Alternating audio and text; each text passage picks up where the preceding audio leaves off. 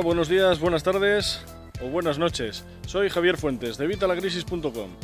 Hoy vengo a hablaros de deuda buena y deuda mala. Y diréis, ¿pero no son malas todas las deudas? Pues no, no todas las deudas son malas. Las deudas siempre son malas porque tenemos que pagar, entonces se convierten en un pasivo. Las deudas son un pasivo.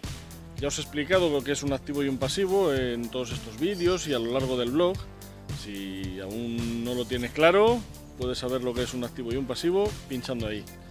Pero de cualquier forma, la cosa es muy sencilla. Una deuda es un pasivo. ¿Por qué? Porque es algo que saca dinero en nuestro bolsillo. Tenemos que pagar mes a mes.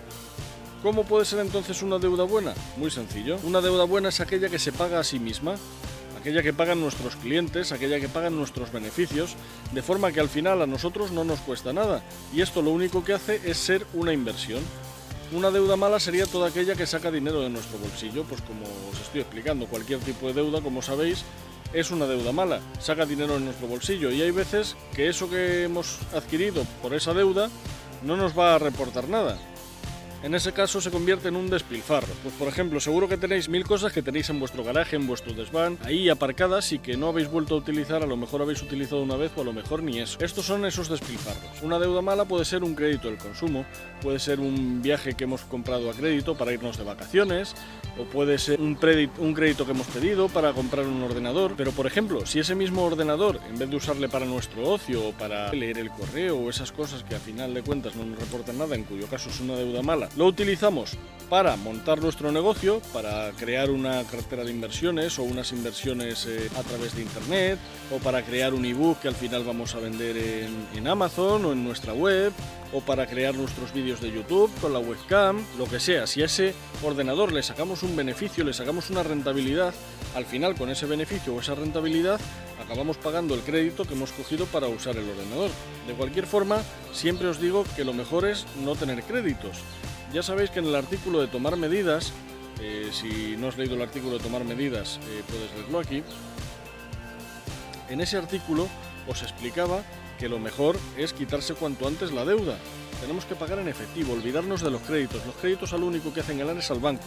Llegamos a pagar hasta tres o cuatro veces el valor de, lo que hemos eh, adquirido. Ya os expliqué también en otro de los vídeos el concepto de pagaros a vosotros mismos.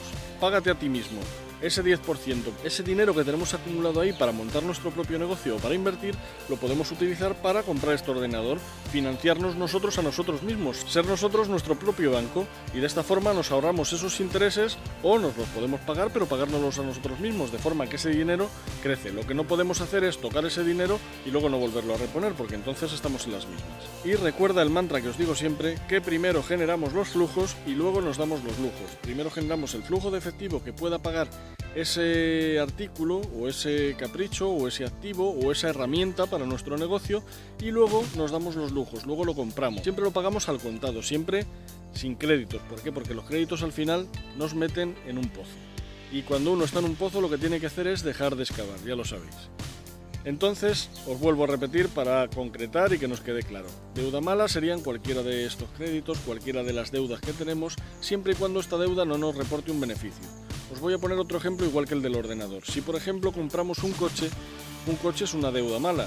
Tenemos un coche que al final sí nos lleva, nos trae y tal, pero no deja de ser un gasto. Tenemos que pagar el mantenimiento, tenemos que pagar el propio coche, tenemos que pagar los impuestos, el numerito, tenemos que pagar la ITV cuando toque hacerla y al final es un, es un coche que hay que desechar cuando tiene 10, 15 años, los que sean, y ese, ese dinero que hemos puesto ahí desaparece.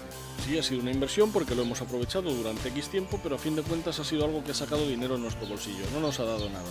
Pero sin embargo, si ese coche le utilizamos para eh, repartir paquetes, como una mensajería, o para llevar pedidos, o como un taxi, pues de esa forma ese mismo coche, esa deuda mala, se convierte en deuda buena, porque ese propio coche nos genera un beneficio, nos da una rentabilidad y con esa rentabilidad acabamos pagando el propio coche. De esta forma se convierte en deuda buena. Espero que os haya quedado claro la diferencia entre deuda buena, deuda mala. Ya sabéis que estos, estos meses os estoy poniendo vídeos muy cortos, pero creo que son vídeos muy básicos y que deberíais conocer. Así que bueno, espero que os sean útiles. Si te ha sido útil o crees que le pueda ser útil a alguien, por favor Dale, dale a me gusta, lo tienes, eh, lo tienes aquí, me gusta, el botón de me gusta, y aparte compártelo en las redes sociales, que aquí abajo tienes lo que te decía, la, botonera para las redes sociales. Mándale un email a, a tu amigo para que aproveche el potencial de, de este vídeo y por supuesto suscríbete al canal, ya sabes, dale, dale a me gusta, el pulgar arriba y suscríbete al canal para que estés al día de los nuevos vídeos que vayamos sacando. Así que nada, nos vemos en el próximo vídeo. Un saludo.